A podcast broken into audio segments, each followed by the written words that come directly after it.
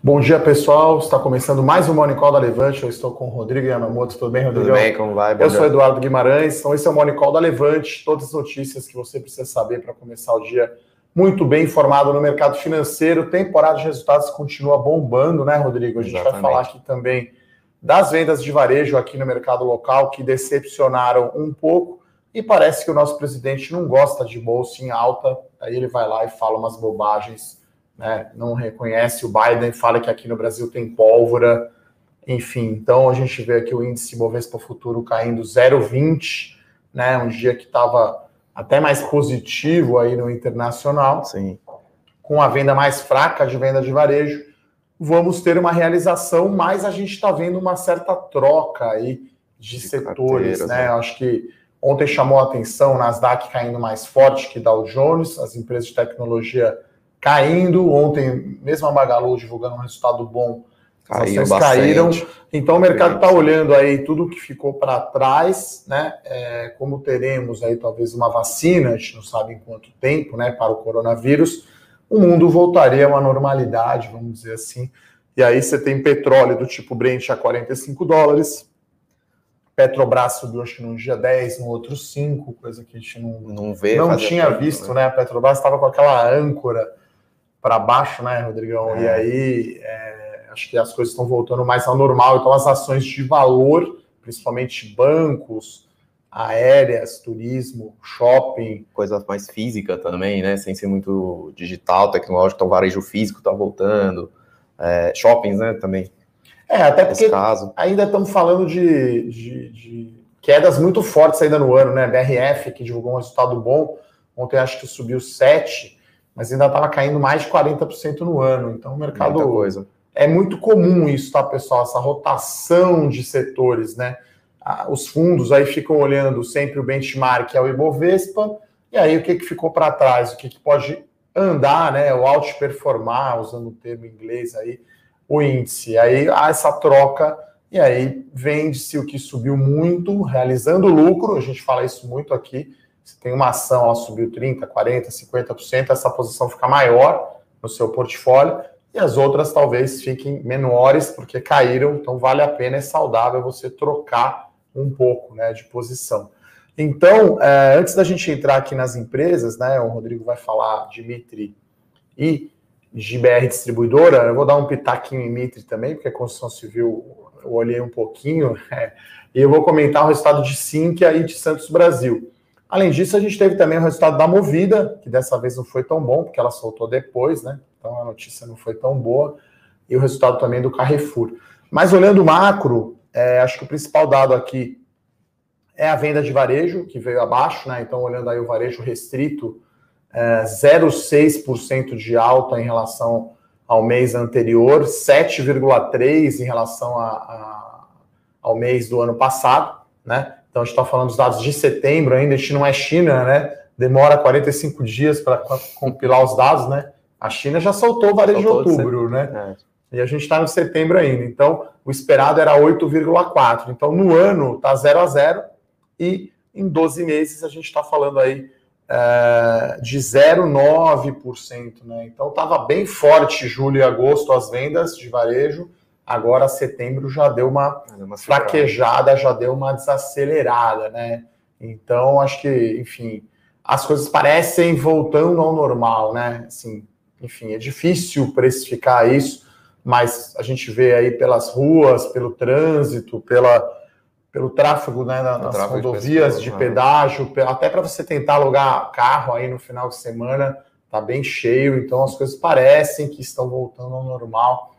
E aí esse dado aqui de varejo, eu acho que contribui junto aí com a fala, né, infeliz, né, no mínimo aí do Bolsonaro, mesmo com o S&P aqui subindo, a gente tinha o índice uh, futuro da, da bolsa em queda, tá? Então, agora está no 0 a 0 aqui o futuro, talvez até a gente tenha aí uma ligeira alta, né? O Ibovespa aí nos 105 mil pontos. É. O S&P subindo 0,9% né? Até tá subindo aí, hoje a Nasdaq aqui tá devolvendo um pouquinho, né? Tá subindo 1,3%. É. Tem aquele negócio, aquele conflito, né? Você fica, pô, aqui no, no Brasil o fiscal não tá bom, o presidente não fala essas, essas coisas, tem os dados do varejo, né? Que aí pode ser uma, uma âncora para o dia, mas por outro lado, notícias mundiais ainda bastante positivas por conta da vacina, né? A Rússia agora veio com a Sputnik, Sputnik 5, né, que é a vacina que eles estão desenvolvendo lá, com uma eficácia de 92% nesse terceiro teste, né? Então vem na onda dessa vacina da Pfizer aí que veio bastante positivo, Difícil é né? confiar, né? Quem que tem coragem de tomar vacina chinesa e vacina russa, né?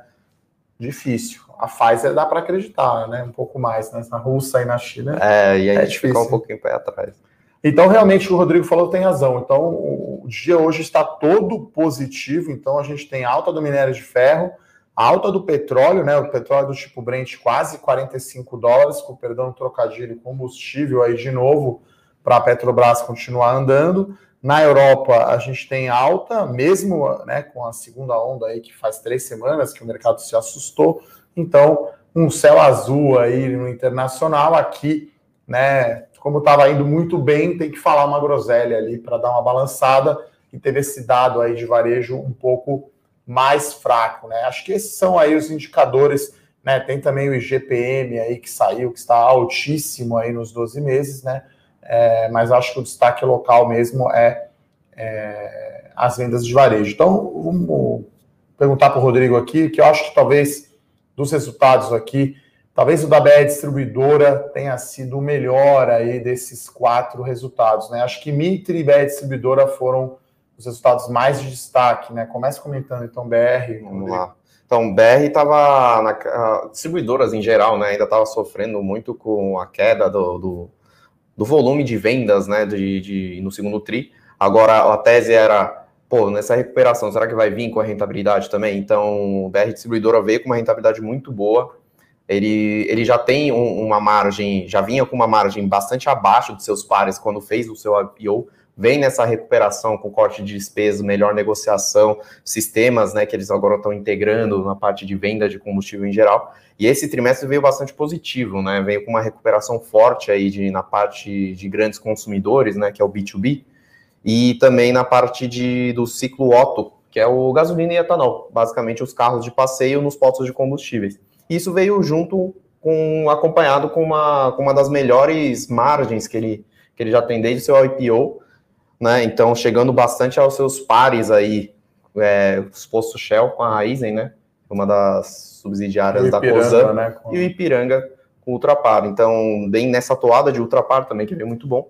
Então, BR Distribuidor veio com resultado bastante positivo e também distribuindo bastante dividendos, tá? cerca de é, 1,1 né? bilhão né? de reais em setembro que eles pagaram. É, eles anteciparam esse pagamento, né, que era até, até dezembro que ia ser anteciparam por estar tá gerando bastante caixa.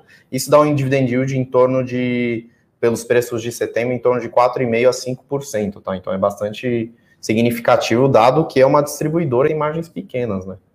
É, ali uh, a margem EBITDA que o Rodrigo está se referindo, né? Você pega o EBITDA, que é uma métrica de geração de caixa, divide pelo volume de combustível, né? Distribuído por metro cúbico. Então deu 88 reais, né? É isso, 88 reais. Deu 88 reais. Tem um, um, efeito aí que vai passar a ser recorrente, que é a questão das compras dos, das CBIOS, tá? Que é certificado, que é basicamente a, a, o certificado de, de emissão, é o crédito carbono do Brasil que agora tem essa regulamentação da Renovabil, que é para incentivar a, a produção de, de, combustíveis mais limpos no Brasil. Né? Então, as produtoras, basicamente de etanol e biodiesel e tudo mais, elas emitem esses créditos carbono de acordo com a produção que elas têm, isso negociado em bolsa.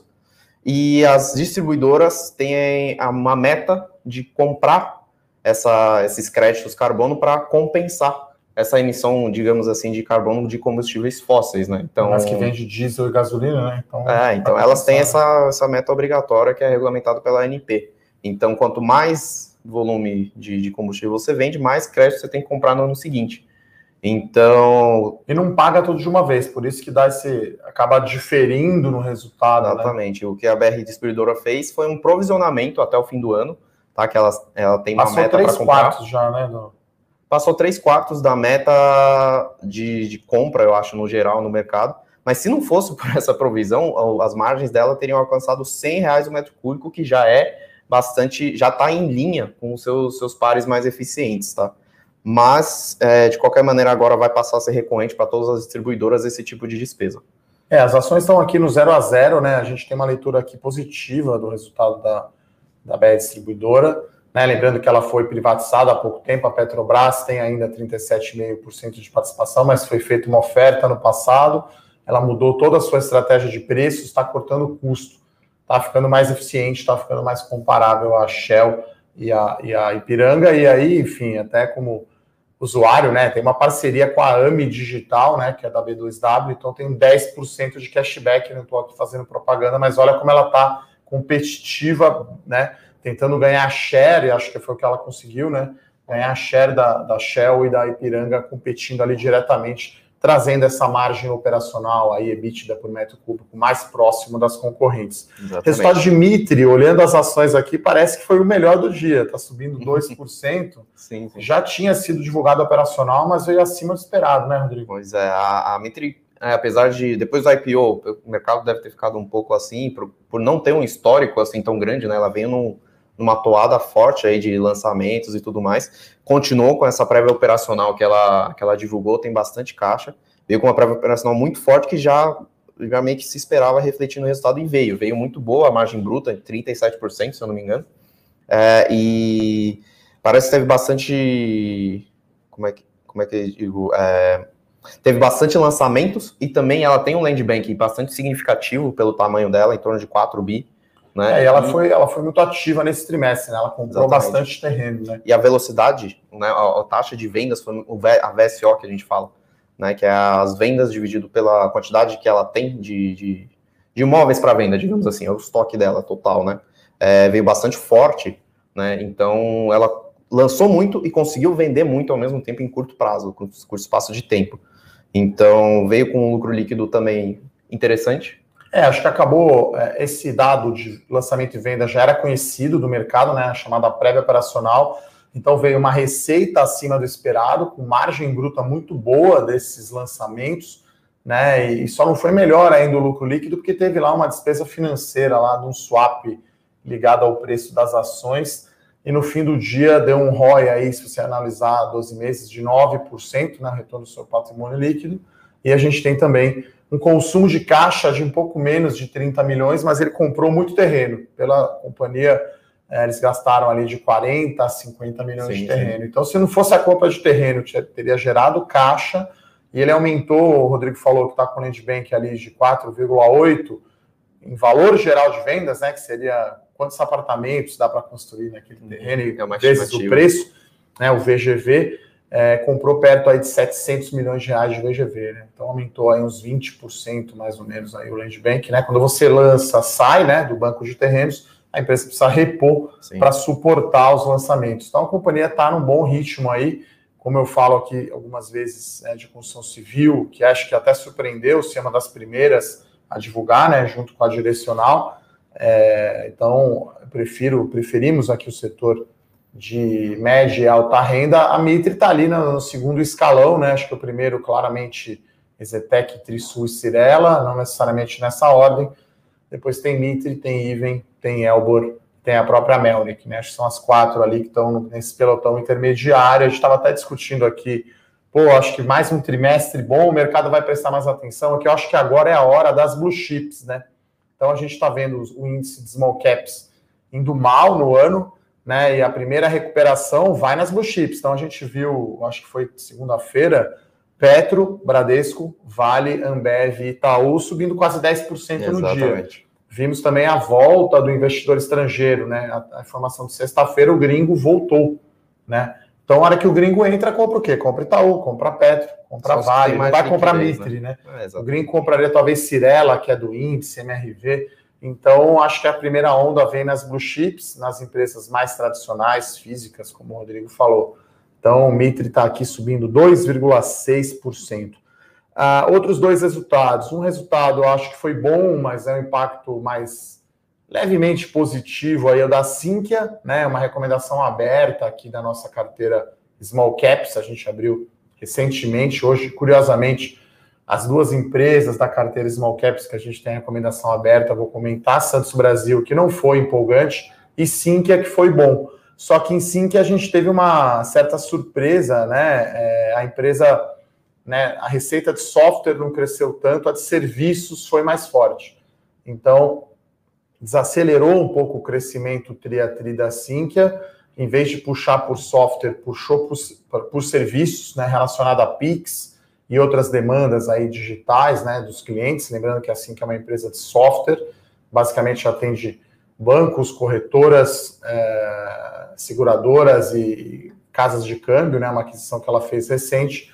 Então chama atenção a margem EBITDA. Né? Então a gente olha aqui a margem EBITDA até o terceiro TRI, 12 meses da Sinqia, era 11,7. Até o terceiro TRI 20 já aumentou para 13. E se a gente olhar só o terceiro TRI sozinho, 16,7. Então a empresa está aumentando a sua receita recorrente, controlou bem a despesa, se bem que houve ali uma reversão de provisão. É que os números da Sinqia são pequenos, né? A gente está falando de EBITDA de 8 bilhões, né? Já a BR Distribuidora fatura tipo 15 bi, sei lá. É, São números muito pequeno. Assim que é realmente é uma small cap, né? Vale ali um bi e meio de reais, mais ou menos. Então, pressiona esse aumento da, da, da margem EBITDA, então a empresa cresce organicamente via aquisições. Então, o resultado foi bom, não foi aquela porrada, como a gente costuma dizer. As ações estão subindo aqui 0,4. E por último, o Santos Brasil, né? Que vem um resultado não muito animador, né? Principalmente pela performance das importações. Né? Então, o Tecon Santos, que é a principal operação da Santos Brasil, lá em Santos, no Porto, tem mais participação de importação do que a média.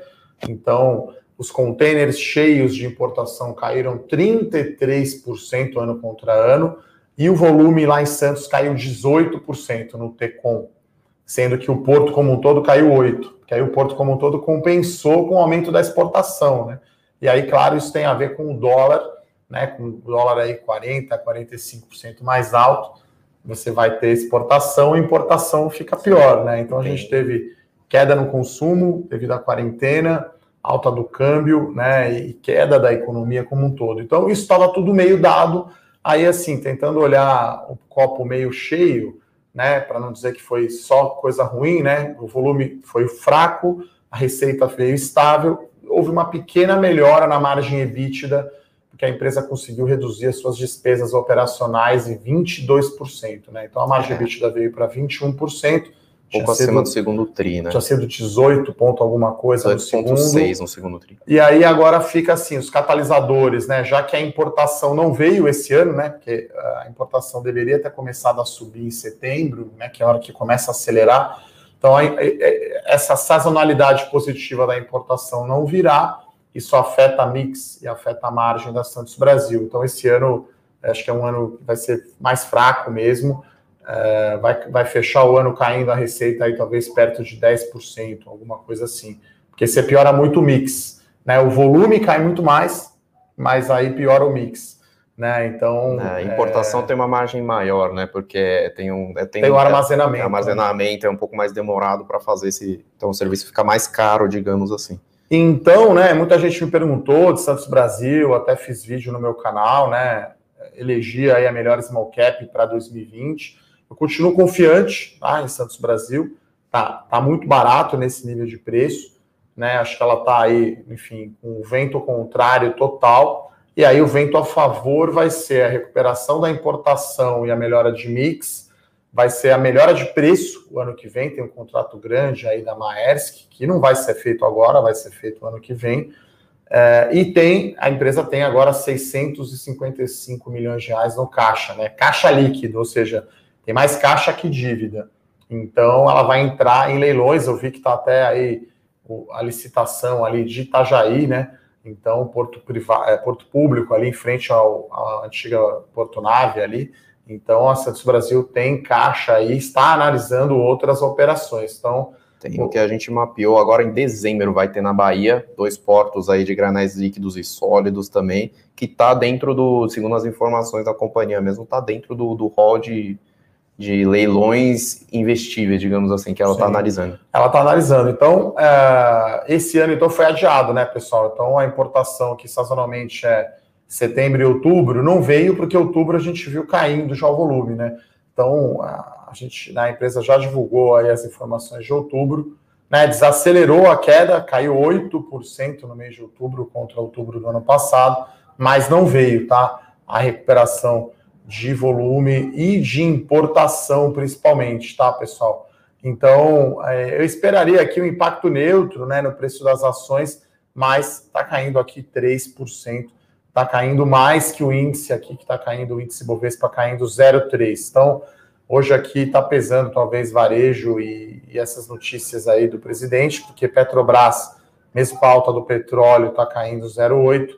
Bancos, né, e Ambev, que tinham subido bastante, né, acho que até Renner também teve um dia que subiu 13, bastante. 14%. Então, Renner dia, né? também está caindo. Só a Mitre aqui e a BR Distribuidora que estão salvando o dia. A BR Distribuidora subindo 0,4% e a Mitre subindo 0,6%. Santos Brasil caindo 3%. Sim, que é no 0 a 0 caindo 0,3%, que é praticamente nada. Como eu falei, movida, o resultado não foi brilhante, aumentou a depreciação né? A margem piorou. O segundo tri da movida foi porrada, né? Inclusive ela Meio soltou muito... antes Isso, de Localize Unidas. Agora que foi ruim, ele solta depois. É, então, resultado mais fraco aí de movida e Carrefour, que acho que foi meio misto, né? Teve uma divisão ali de comida que foi muito bem, tá caindo 0,20. Vamos lá, como sempre, a gente vai aqui é, responder as perguntas. É, mas antes eu faço o convite aqui para para o podcast Fora da Caixa. Né? Então, ontem, mais um episódio, número 36 aí do podcast Fora da Caixa, que eu gravo com o Bruno Benassi, a gente entrevistou o Gustavo Heilberg da Rix Capital. Então, uma, uma visão aí bem interessante é, de mundo real ao analisar as empresas de capital aberto, né? Então, eles trabalharam em varejo, tinham empresa, então aí é bem interessante o bate-papo, a gente falou sobre Eneva, sobre Sul América, falamos sobre Gereissat Participações, que é a dona da Iguatemi, e o Call Fora da Caixa aí sobre Light, acho que é um papel que ninguém está olhando muito. Então, bem interessante aí, pedir para a produção colocar, já está o link aqui. Episódio número 36 do, do Fora da Caixa, nove meses redondo aí de podcast. A gente começou até antes aí da pandemia. Imperdível. Vamos dar uma olhada aqui nas perguntas, Rodrigo? Vamos, Vamos lá. Bom, o Amauri, como sempre, manda a primeira pergunta aqui. Deu uma sugestão para fazer um vídeo do meu canal do YouTube de Cozan. Está sim é, no nosso radar, tá? É, é que a gente está agora no meio da temporada de resultados e aí é muito resultado para olhar. Vai acabar aqui o Morning Call, vou lá 11 horas. Tem o call da Santos Brasil, depois tem o da BR, tem, tem o da Mitre. E a gente está sempre aí é... de olho, então prioridades são as temporadas de resultado que que aí a análise dos números o pessoal demanda bastante, né? E também é importante acompanhar para os nossos, nossos modelos aqui. Bom, tem o Juliano aqui que fala que é assinante de três carteiras da Levante, que bom, né? Ele pergunta o que a gente pode esperar da Bolsa, já que o nosso presidente começou seus ataques contra os Estados Unidos. É, isso é, é negativo, né? Quer dizer, a gente está junto aí com Coreia do Norte e, sei lá, não estamos em boa companhia, né? Os é. países aí que não reconheceram a vitória do Joe Biden. Então, isso não é bom né, para a Bolsa, e acho que. Brasil se isolando. Se saída do Rodrigo Maia da presidência da Câmara, a gente pode ter. Esse é o maior risco agora que a gente vê para 2021, né? Com, com vacina, com a economia voltando ao normal, com a eleição americana, né? O resultado acabou sendo bom, né? Com o democrata Joe Biden na presidência o Congresso ainda está equilibrado lá, ainda está empatado, mas se for empatado é bom. Seria ruim se fosse republicano de fora a fora, como o pessoal fala, se fosse o tal do Blue Sweep, né? Então. Se fosse democrata, né? De, de é, ponta a ponta o. É, desculpa. A onda, azul. Blue, a onda azul é dos democratas, e não do republicano. Bem observado, Rodrigo. Então, e Bovespa está 105 mil, quer dizer, eu acho que gringo voltou, mesmo o Brasil falando essas groselhas, né? Então, é, eu acho que o gringo, para ele, não faz muita diferença ali, os países da, da América Latina. O cara vê o que ficou para trás, e aí, principalmente o câmbio, que eu acho que está muito volátil, né? Acho que o câmbio talvez exerceu um poder maior de atração para o cara comprar a bolsa Sim, do que a própria bolsa em si. Né? extremamente depreciado e mesmo assim subindo, assim, valorizando um pouco o real, ainda está em patamares muito altos, né? Então, em dólar, a bolsa brasileira ainda continua, entre aspas, barato. E tem a outra questão que bolsa não é PIB, né? Então, as empresas em geral, como é muito concentrada a bolsa brasileira, é sempre bom lembrar, é, anda bastante diferente do PIB em geral, né? Dependendo do, do, dos setores que olham aí, tá?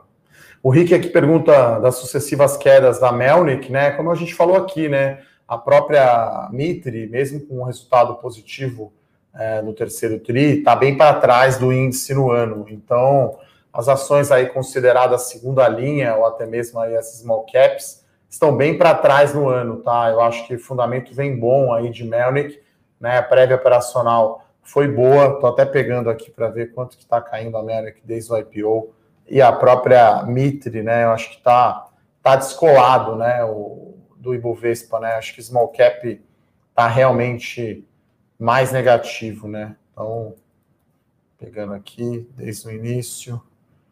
Vamos lá. Então, continuamos gostando aí. Recomendamos né, a entrada no IPO da Melnick. É, é, é a Iven do Sul, né? Operação focada em Porto Alegre. Tá, então a Melnick está caindo aí 12% desde o, seu, desde o seu IPO e a Mitre, veja você, caindo 32%, né? Então, realmente você tem. É, as ações estão muito para trás, né? O Ibovespa está caindo 9%.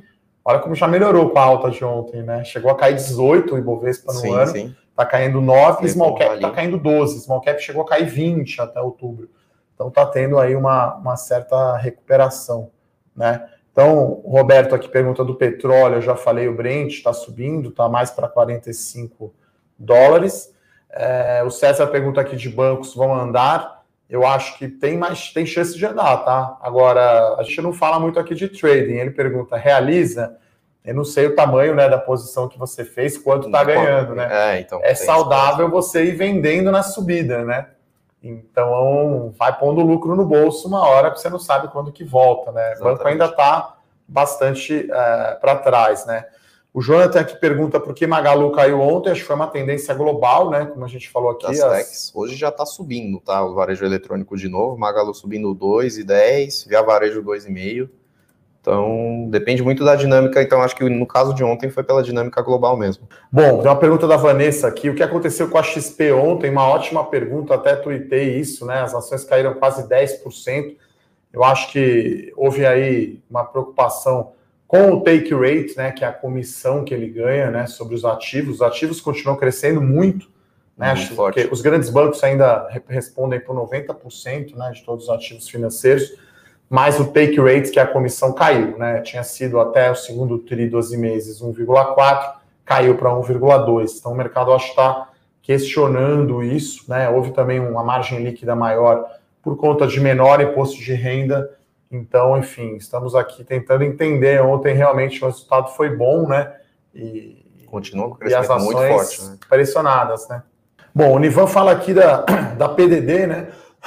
Perdão, a provisão para devedores duvidosos, né? O Bradesco fez um evento ontem, né? Um Investor Day online, falando, né, que poderia eventualmente reverter provisão em 2021. Então, tudo que a gente enxerga até agora, a inadimplência não aumentou é claro que vai ter o efeito do fim dos benefícios né, do, coronavírus, então pode sim ter uma reversão, mas acho que ainda é cedo para cravar que não vai ter piora, né, Rodrigo? É, é meio complicado, né, olhar nesse sentido de, de PDD.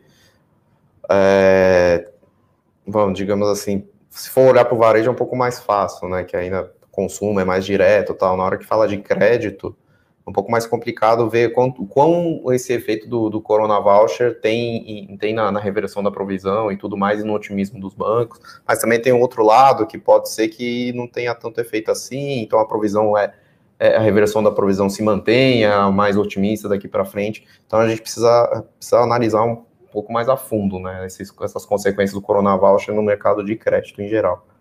É a minha visão, tá? Não sei. Os ah, bancos, sim. em geral, a gente aqui ainda está otimista com bancos.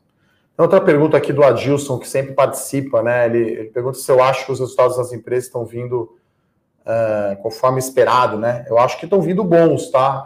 Uh, os de hoje não estão tão bons, né? Quer dizer, Santos Brasil, uh, sim, que a própria. Acho que foram de médios para bons, né?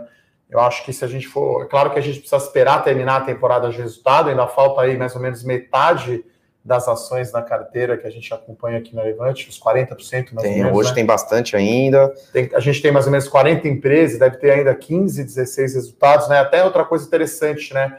Vou pedir para a produção colocar o link. Se você não está cadastrado ainda, você pode receber o nosso Morning Call, o Eu Com Isso, né? Qual que é o impacto para você no mercado, com todos esses números, perdão, todos esses números que a gente comentou aqui. E claro, né? A gente escolhe aí os resultados mais relevantes. Hoje a gente pegou cinco em Santos Brasil, porque são recomendações abertas, BR distribuidora. E aí, claro, as ações que estão na carteira, o assinante vai receber o comentário completo com a nossa análise, com o que foi falado no call. Exatamente. Então, não deixe aí de se cadastrar para receber o nosso Morning Call. O link está aqui na descrição. E a gente sempre acompanha, né? Bom, sobre política, a gente tenta analisar aqui os impactos no mercado, né? Então, não estou aqui do lado do Bolsonaro ou contra eu sei só que, enfim, já era para ele ter reconhecido, né? A vitória, os, os, principais países da Europa já o fizeram, né? Então, Inglaterra, Itália, França. Então, já acho que já era para né, o Brasil, como aí, ainda entre as 10 maiores economias do mundo, né? Parece que vai cair para 12 agora. Já era para ter, é, ter, ter reconhecido a vitória e ter aí, e manter, porque é o segundo maior parceiro comercial do Brasil, né? E não é Primeiro é a China, isso, segundo né? os Estados Unidos. Parece que, parece que o Bolsonaro ainda está no, tá no, no, no, lado torcedor dele, né? O fato já saiu. É, a questão é que agora é mais diplomático do que, do que realmente ficar torcendo, né? Pelo, pelo que ele quer. digamos assim. É, falar que aqui tem pólvora, né? Sei lá, enfim, é muito fanfarrão, né? Parece que quer bagunçar só porque a bolsa está indo nos 105 mil. Vamos bagunçar, vamos falar uma groselha aí qualquer. Quando ele fica quieto, vai muito melhor, né? Uh, sempre vem essa pergunta aqui também no Morning Call, né? O Guilherme pergunta quais seriam as empresas mais resilientes a uma possível inflação alta aqui no Brasil? As empresas que têm mais vantagem competitiva, né? Então, sei lá, Bev, Petrobras, Vale, Gerdau, né? As empresas que conseguem repassar aumento de custo na cadeia né? Então, a energia elétrica, né, eventualmente, né? Tá certo que o governo pode afetar ali, mas é, por isso que é importante olhar a vantagem competitiva, né? Não é o cenário base, tá? Que a gente tem aqui. Então, não estamos fazendo uma carteira com inflação alta, né? Acho que tem esse risco da inflação voltar, né, Rodrigo? Mas não é a carteira não está nessa nesse desenho. A né? gente sempre olha os fundamentos, né, que a gente sempre fala. Então, o básico do, da, da análise, que são os números que a empresa tem, quais são as vantagens competitivas, qual o modelo de negócio ela atua, em vez de ficar tentando operar dados mais macro, né? Então, cada empresa reage de um jeito a, a, a dados macroeconômicos. Pode ser que no mesmo setor, duas empresas que sejam líderes reagem de formas diferentes ao mesmo, no caso, digamos assim, inflação, por exemplo ou até questão de câmbio, então tem que tomar muito cuidado com essa com esse tipo de análise muito não digo essa é, análise primária, né, muito superficial. Então tem que olhar caso a caso. Bom, tem uma pergunta da Andréia aqui, que também sempre participa aqui no Morning Call. Obrigado pelas perguntas, Andréia. Né? As ações do varejo não deveriam estar em alta pela expectativa do Black Friday? Parece que a tal rotação dos setores pegou as varejistas negativamente. Olha, acho que são dois componentes, né? Primeiro, os papéis tinham andado bastante, eu não tenho o número aqui, mas certeza Magalu uma das maiores altas do ano. Então o pessoal acha que essa alta é sempre for granted, a ação sempre sobe, sempre sobe, sempre sobe, não é bem assim, né? E aí teve sim essa rotação por conta da vacina, né? Você viu a Nasdaq, por exemplo, perdendo para o S&P, para o Dow Jones, principalmente, né? Sim. Que tem ações mais industriais, mais tradicionais, né? Dow Jones Industrials. Então, é, mesmo a Magalu reportando um resultado bom, é, as ações caíram, né? Hoje está subindo. Então, é, acho que tem que ver também o quanto subiu. Né? Então, uma questão de são fluxo. ações que ficam aí meio queridinhas, né? Então, que as pessoas tendem a comprar as ações que só sobem, né? E fugir das que caem. É feito nada, né? os gente... investidores, né? Os, os, os, grandes fundos, na verdade, eles ficam olhando os papéis que estão para trás do índice.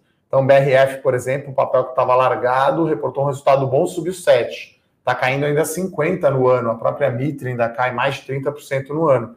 Então tem que tomar muito cuidado. O pessoal aqui mandou um mata-mata aqui, o Felipe. Seco, eu vou em Taesa, não Energias do Brasil. Tá? Então, prefiro a transmissão aí de energia do que a geração. Melhor a Taesa. Né?